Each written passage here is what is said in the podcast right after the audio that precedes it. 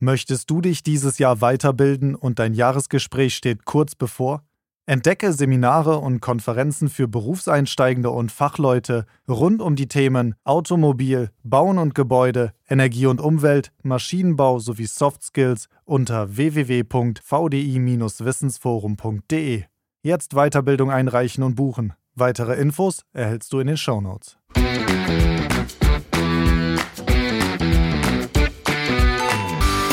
Liebe Hörerinnen und Hörer, willkommen zu einer neuen Folge von Prototyp, dem Karrierepodcast von Ingenieur.de und VDI Nachrichten. Die Arbeitswelt hat sich in den letzten zwei Dekaden wirklich rasant verändert. Ist Kollege ChatGPT plötzlich auch Teil Ihres Teams? Arbeiten Sie im Homeoffice? Nutzen Sie alle möglichen digitalen Tools im beruflichen Alltag? Der schnelle Wandel hat zwei Gesichter. Vieles wird im Arbeitsalltag erleichtert. Doch auch die Verunsicherung im Berufsleben nimmt zu, auch wenn der Arbeitsmarkt für Ingenieure und Ingenieurinnen gut ist. Was muss ich als Ingenieur und Ingenieurin beruflich drauf haben, um in Zukunft zu bestehen? Was bedeutet der Einsatz von KI-Tools für mich? Solche und andere Fragen möchte ich heute mit Professor Dr. Werner Wiedukel besprechen. Er ist Professor für Personalmanagement und Arbeitsorganisation in technologieorientierten Unternehmen an der Friedrich-Alexander-Universität Erlangen-Nürnberg. Er lehrt und forscht unter anderem zum Wandel der Arbeit und zur digitalen Transformation in Unternehmen und in der Gesellschaft. Und er ist ein Mann der Praxis. Herr Wiedukel war unter anderem auch Arbeitsdirektor und Personalverstand der Audi AG. Mein Name ist Claudia Burger und ich begrüße Sie ganz herzlich, Herr Professor Dr. Wieduckel. Danke, dass Sie sich die Zeit nehmen. Ja, ich grüße Sie ebenfalls und freue mich jetzt auf unser Gespräch. Prima. Herr Professor Widuckel, äh, wie steht es in technologieorientierten Unternehmen in Deutschland? Sind Sie personaltechnisch und arbeitsorganisatorisch im internationalen Vergleich gut aufgestellt? Im Großen und Ganzen denke ich ja. Äh, Deutschland ist nach wie vor ein Hochtechnologiestandort, der durch hohe Qualifikationen und Kompetenzen besticht, durch eine sehr hohe Weltmarktpräsenz auch. Und ähm, deshalb denke ich mir, haben wir gute Perspektiven und eine gute Ausgangsposition. Gleichwohl müssen wir berücksichtigen, dass äh, sich ähm, die Wirtschaft wie die Gesellschaft weltweit in Transformationsprozessen bewegt, das heißt sich grundlegend wandelt. Wir haben jetzt nicht nur mehr vom Gleichen und das betrifft natürlich sowohl äh, Unternehmen in Deutschland als auch unterschiedliche Berufsgruppen, wie auch Führungskräfte und Mitarbeitende. Und ich denke, worin diese grundlegenden Aspekte dieses Wandels bestehen, wird sicherlich auch Bestandteil jetzt unseres Gesprächs werden. Das ist richtig. Ähm, mich würde interessieren, ob Sie glauben, dass die Hochschul- und Universitätsausbildung von Ingenieuren und Ingenieuren den Anforderungen dieser technologischen Transformation gerecht wird. Das ähm, möchte ich in zwei Teile teilen. Was ähm, die fachliche Tiefe anbetrifft, denke ich mit Sicherheit, äh, ist die Ingenieurausbildung in Deutschland nach wie vor äh, einer der besten der Welt. Gleichwohl müssen wir ja feststellen, dass äh, sich Arbeitsformen auch sehr stark wandeln. In welche Richtung? Zum einen, sie werden immer äh, teamorientierter. Das heißt, äh, der Einzelkämpfer ist heute weniger gefragt, sondern äh, in Teams geht es darum, interdisziplinär zu arbeiten, über fachliche Grenzen hinweg, in hoher Komplexität. Und zum Zweiten müssen Ingenieurinnen und Ingenieure akzeptieren beziehungsweise auch sehen, dass sie insbesondere ganz stark mit der Digitalisierung konfrontiert sind. Das heißt, Software äh, spielt eine immer wichtigere Rolle und Software bedeutet nicht nur eine andere Technologie oder eine breitere Technologie, sondern Software bedeutet auch in der Tat eine ganz andere Form des Denkens und der Problemlösung. Und dies zusammenzuführen und die Perspektive auch des jeweils anderen einnehmen zu können. Also Sozialkompetenz, Kommunikationskompetenz zu haben, auch kulturübergreifend arbeiten zu können, grenzüberschreitend arbeiten zu können. Das sind ganz grundlegende äh, veränderte Anforderungen. Und ich glaube, da könnte die Ingenieurausbildung in Deutschland durchaus noch nachlegen. Mhm. Ähm, alle reden vom Fachkräftemangel, äh, gerade auch Technologieunternehmen äh, thematisieren das ja immer wieder. In welchen Bereichen ist der denn jetzt gerade besonders groß? Haben Sie da ein paar Infos für uns? Also ich will das mal so ausdrücken, die große Welle des Fachkräftemangels im Ingenieur- und Ingenieurenbereich, der steht uns noch bevor im Zusammenhang mit dem äh, demografischen Wandel. Wir werden das Ausscheiden der Babyboomer-Generationen oder Altersgruppen haben. Das sind etwa die Jahrgänge zwischen 1958 und 1964, die jetzt nach und nach in den Unternehmen ausscheiden werden. Und da werden große Lücken entstehen, die auch nicht durch eine entsprechende Anzahl von Absolventinnen und Absolventen so ohne weiteres geschlossen werden können. Und deshalb werden Unternehmen sicherlich sehr unterschiedlich auf diese äh, entsprechenden Anforderungen reagieren. Ähm, Arbeitszeitflexibilität wird sicherlich eine Rolle spielen, flexible Organisationsformen. Und wir werden sicherlich neben Fachkräftezuwanderung auch eine verstärkte internationale Arbeitsteilung haben. Das heißt, Ingenieurkapazitäten äh, werden zunehmend auch äh, in, jenseits der Grenzen mit in deutschen Unternehmen vernetzt werden, sodass das grenzüberschreitende Arbeiten auch zunehmend wichtiger wird. Mhm. Gibt es äh, Fachbereiche, ähm, Branchen, die besonders betroffen sind? Also das ist eigentlich durchgängig. Überall dort, wo Sie sehr stark ingenieurgetriebene Branchen haben, stellen Sie das fest, ob jetzt im Maschinenbau, in der Automobilindustrie, in der Chemie äh, äh, oder in anderen Bereichen. Also überall dort, wo Sie ganz starke Anteile von Ingenieurinnen und Ingenieuren haben, haben Sie auch gleichermaßen äh, den Fachkräftemangel. Im Übrigen auch in ganz anderen Bereichen. Wir denken ja vor allem immer an die an Maschinenbau oder Elektrotechnik, wenn wir mhm. an den Ingenieurberuf denken, ja. aber das betrifft die Bauingenieure zum Beispiel und die Umweltingenieure genauso, mhm. die auch eine zunehmend wichtigere Gruppe werden. Sie beobachten das ja. Äh, kann man sagen, dass die Unternehmen in den letzten Jahren auch zu wenig getan haben, um Fachkräfte zu gewinnen?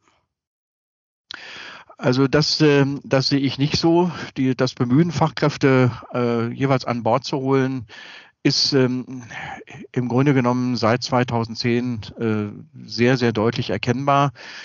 Äh, wir haben ja auch gesehen, dass schon in der Finanz- und Kapitalmarktkrise 2008, 2009 die Unternehmen nicht mit großen Personalabbauwellen reagiert haben, sondern ihr Personal an Bord gehalten haben. Ähm, das, was man aber feststellt, ist, dass der Bedarf deutlich stärker steigt als die Zufuhr, mhm. sozusagen vom Arbeitsmarkt. Und das ist sicherlich etwas, was die Unternehmen zurzeit auch ähm, sehr stark drückt.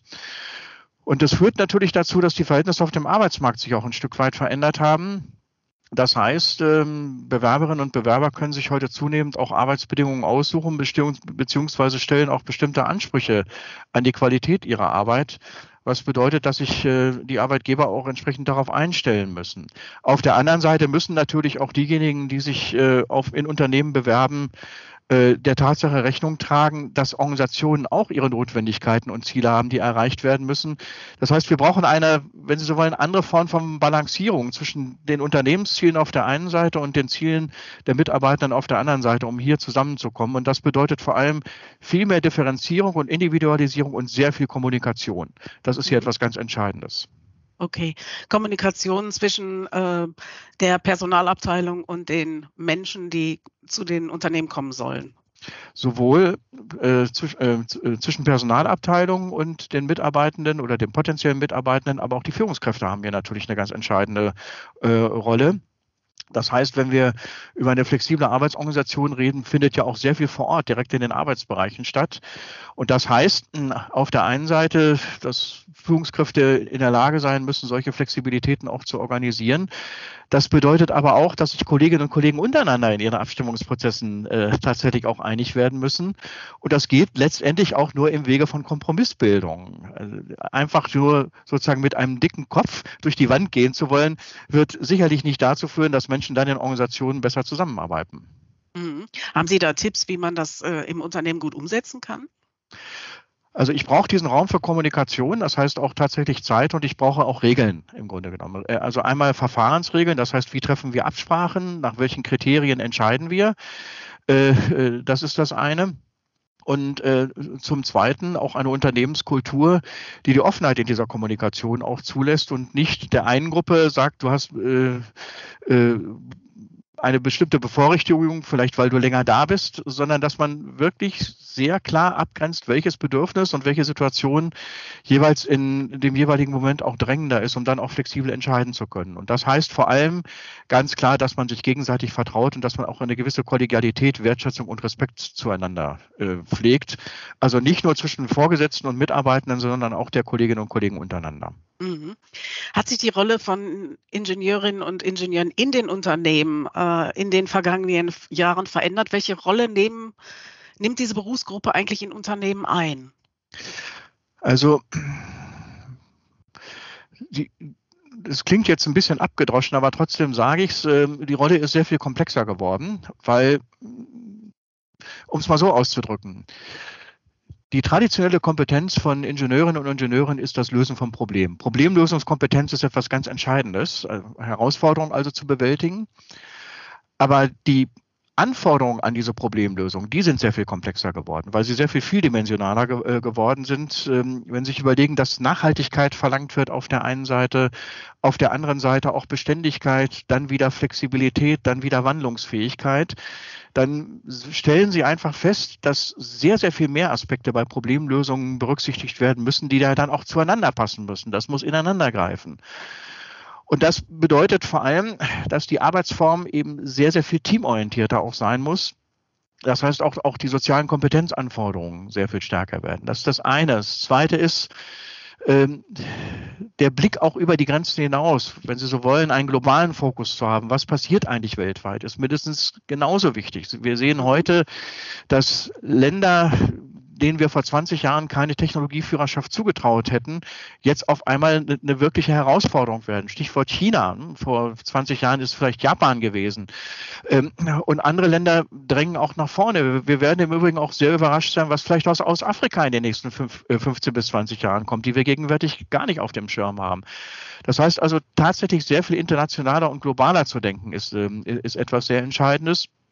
Und ich denke auch, zukunftsorientierter zu werden, in dem Sinne, als dass man natürlich in dieser Komplexität auch äh, deutlich machen muss, äh, nach der Problemlösung ist vor der Problemlösung. Äh, das heißt, die Geschwindigkeit, mit der bestimmte Dinge auch bewältigt werden müssen, nimmt einfach zu, was natürlich bedeutet, dass ich in der Zusammenarbeit wiederum auch sehr, sehr viel ja, verständnisbereiter, sehr, sehr viel integrativer arbeiten muss, miteinander auch arbeiten muss, um diese Komplexität überhaupt bewältigen zu können. Also sich ein Stück weit von dem Bild des Einzelkämpfers, der sozusagen der große Held ist, zu verabschieden, sondern zu sagen, der Held ist das Team, der Held ist letztlich die Organisation. Ich glaube, das ist etwas ganz Entscheidendes. Äh, ist das äh, eine Frage der Generation auch? Ist das in, dem, in der jüngeren Generation schon mehr verankert? Würden Sie das? Äh, das glaube ich das? eigentlich eher, das glaube ich eigentlich eher nicht. Äh, mhm. Ich glaube, die, die, die Stärken und Schwächen der Generationen oder der Altersgruppen äh, verteilen sich hier auch ganz gut.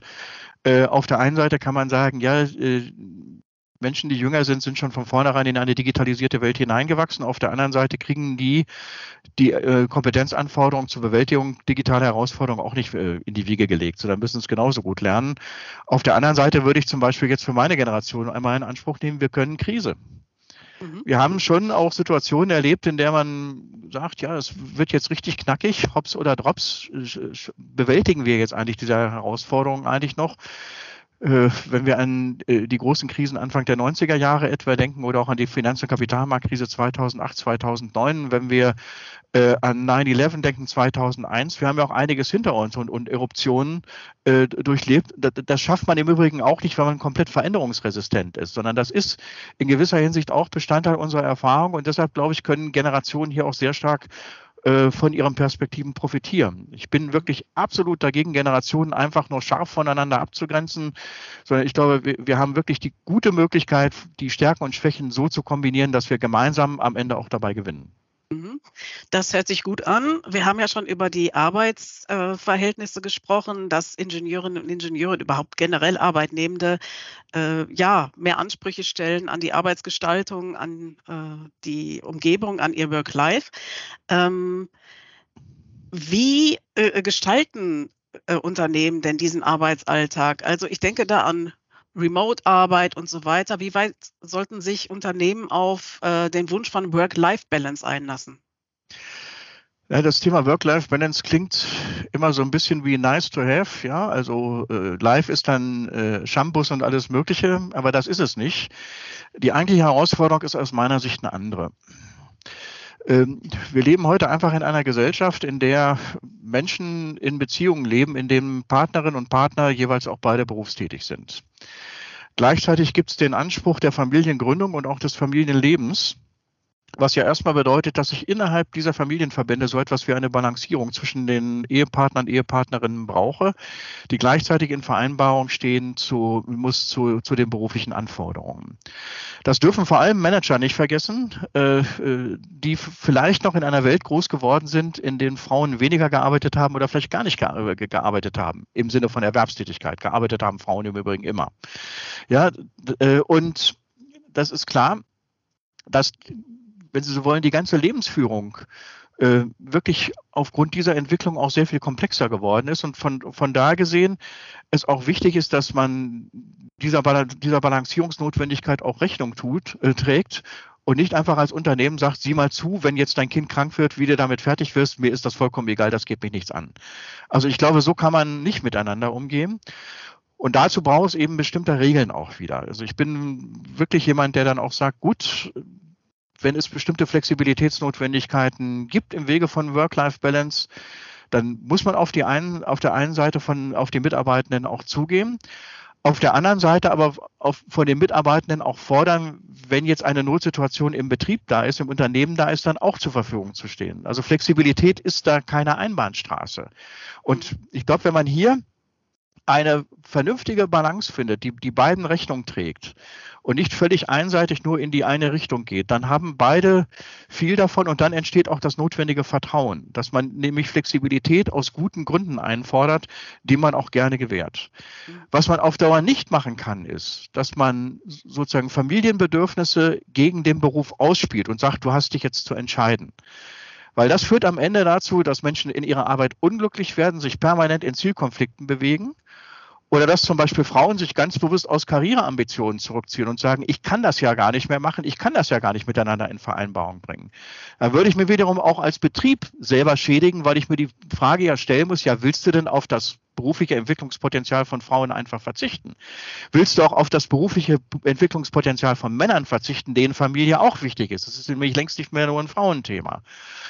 Also deshalb, glaube ich, spielt die Frage, wie wir im Alltag diese sagen wir, Zielkonflikte erfolgreich bewältigen, spielen Vertrauen, spielen Regeln auch eine ganz bewusst, auch eine ganz große Rolle und muss auch eine ganz große Rolle spielen, dass man die jeweiligen Interessen erstmal auch und Ansprüche als legitim anerkennt.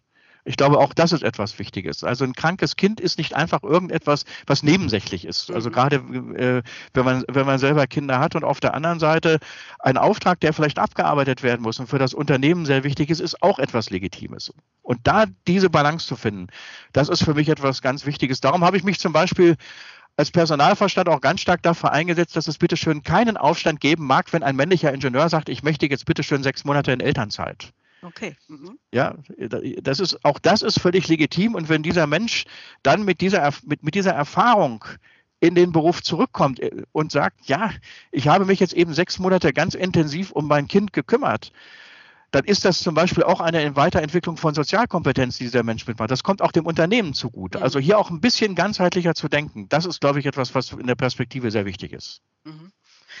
Ja, es ist ja so, dass einige remote arbeiten können im Homeoffice und so weiter. Sie haben Einblick in technologieorientierte Unternehmen. Mich würde jetzt interessieren, wie kann New Work auch in der Produktion gelingen?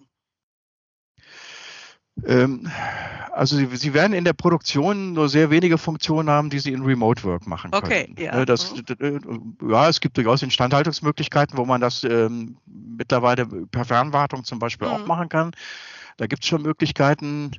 Ähm, aber das, was man äh, zum Beispiel in der Produktion auf jeden Fall machen kann, das, ist, das sind einfach äh, flexible Arbeitszeitsysteme, mhm. in denen es Menschen zum Beispiel äh, dann auch möglich ist, äh, zum Beispiel freie Tage einzuarbeiten. Das heißt, ein Stück weit auch mehr an, äh, an Arbeitszeitflexibilität zu gewinnen.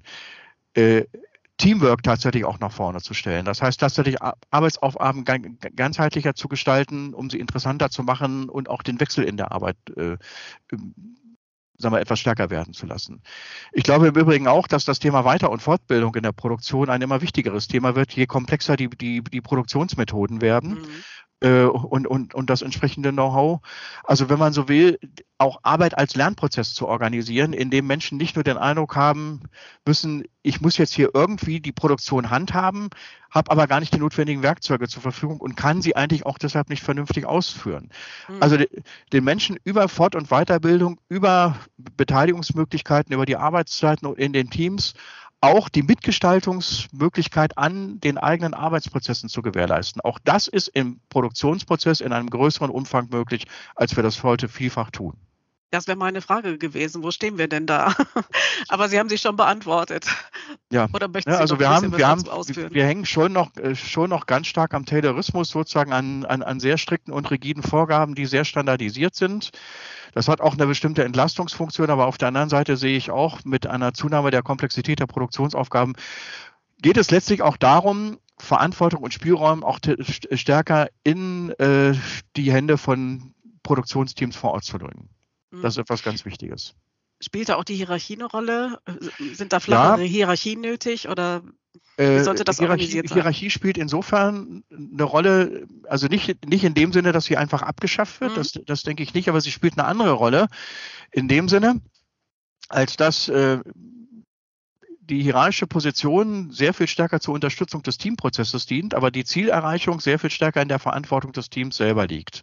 Mhm. Das heißt, die Rolle von Hierarchen ähm, äh, verändert sich in dem Zusammenhang auch. Nicht, nichtsdestotrotz wird ein bestimmter Umfang auch an Entscheidungsbefugnis immer auch in der Hierarchie bleiben müssen, weil sie die Hierarchie auch für die übergreifende Koordination in, in einer Organisation brauchen, was Teams dann eben nicht mehr leisten können, weil es über ihren eigenen Arbeitsbereich hinausgeht. Mhm. Ähm, mich würde interessieren, inwieweit äh, bieten KI und Digitalisierung neue Jobchancen für Ingenieure und Ingenieurinnen? Wie würden Sie das einordnen?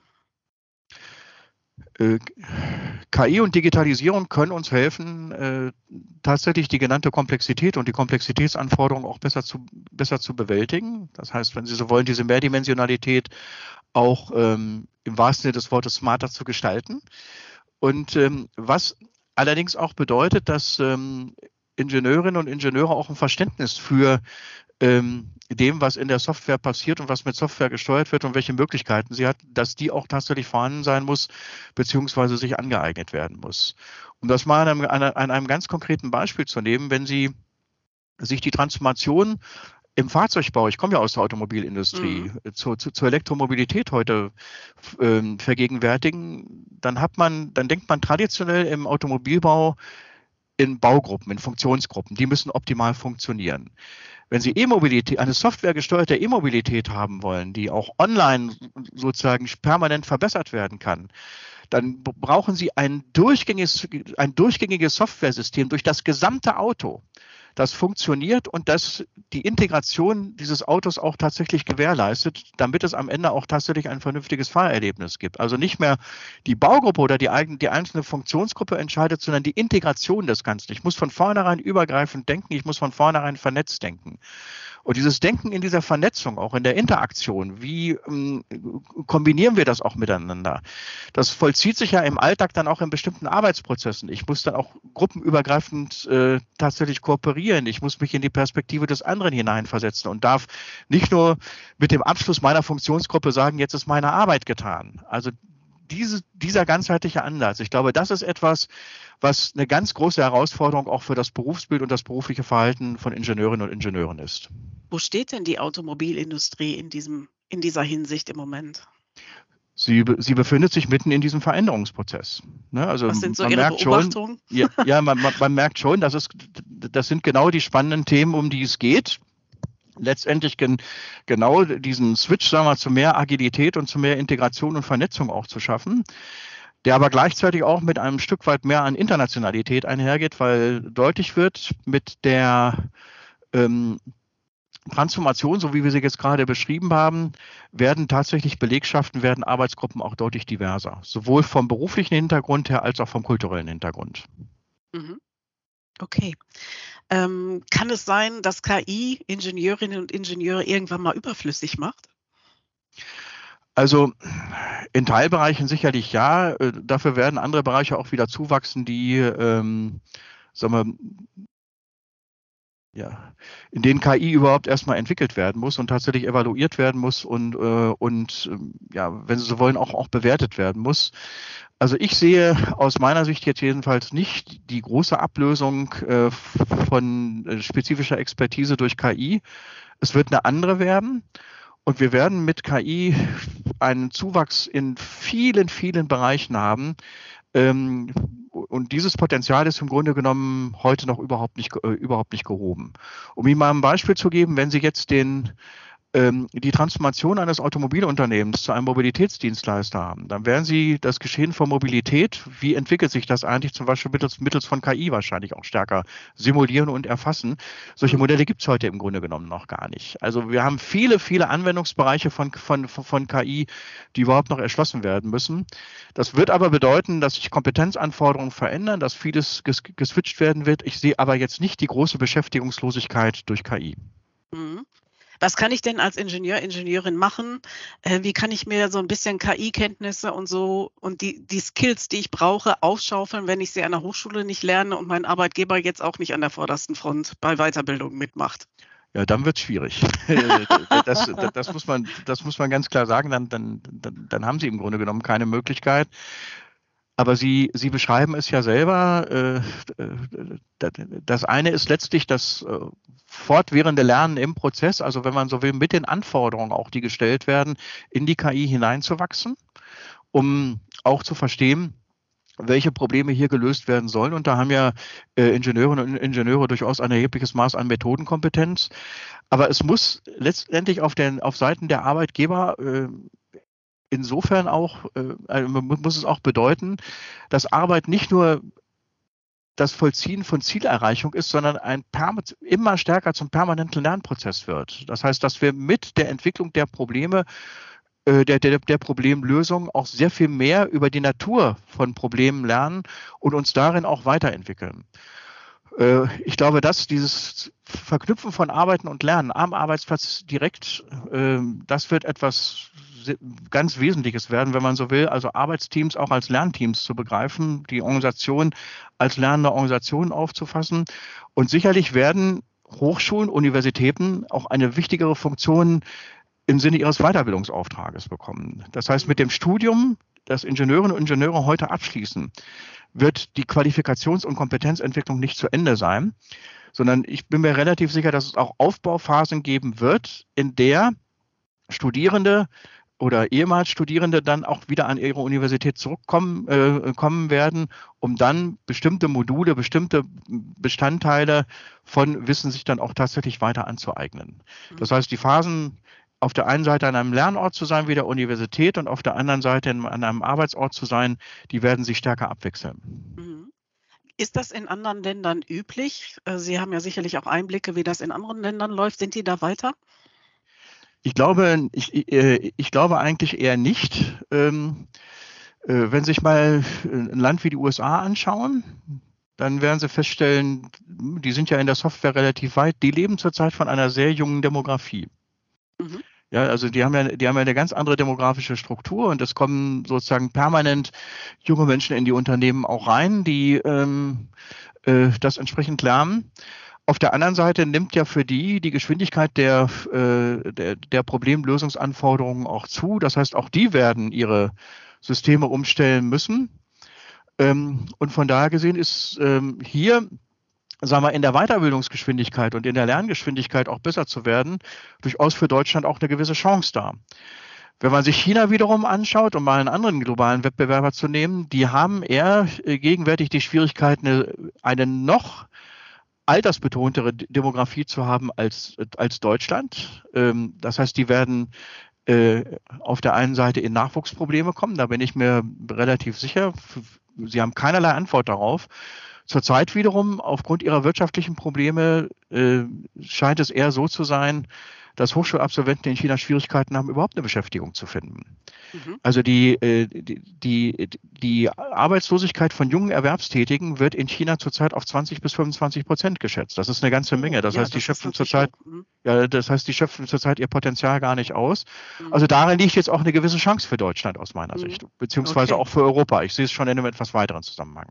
Okay, also Fachkräfte aus China hier hinzuholen, das wollten Sie jetzt auch? Äh, das glaube ich eher weniger. Achso, ähm, aber Sie meinten das, jetzt, äh, äh, dass wir äh, im Bereich Weiterbildung dann, wenn wir jetzt einen Zahn zulegen, gut mitmachen können, mithalten können. Äh, wir, wir, wir können gut mitmachen und, und, und wenn man jetzt sich jetzt mal so einen Standort wie China erschließt, dann glaube ich eher, wird eben ein Teil von Ingenieurtätigkeit dann in China selber stattfinden und im Sinne einer globalen Vernetzung auch in Richtung Kooperationen gehen. Also das ist sicherlich, okay. das ist sicherlich eher ein Thema.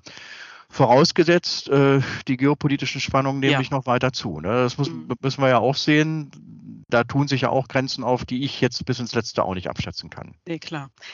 Äh, ganz herzlichen Dank für das Gespräch, Herr Professor Dr. Wedukel. Ich fand das wirklich sehr interessant. Danke für die Einblicke und äh, wünsche Ihnen alles Gute. Ja, Frau Burger, ebenfalls. Es hat mir großen Spaß gemacht und ich wünsche dem VDI alles Gute. Ja, prima. Dankeschön. Tschüss. Tschüss.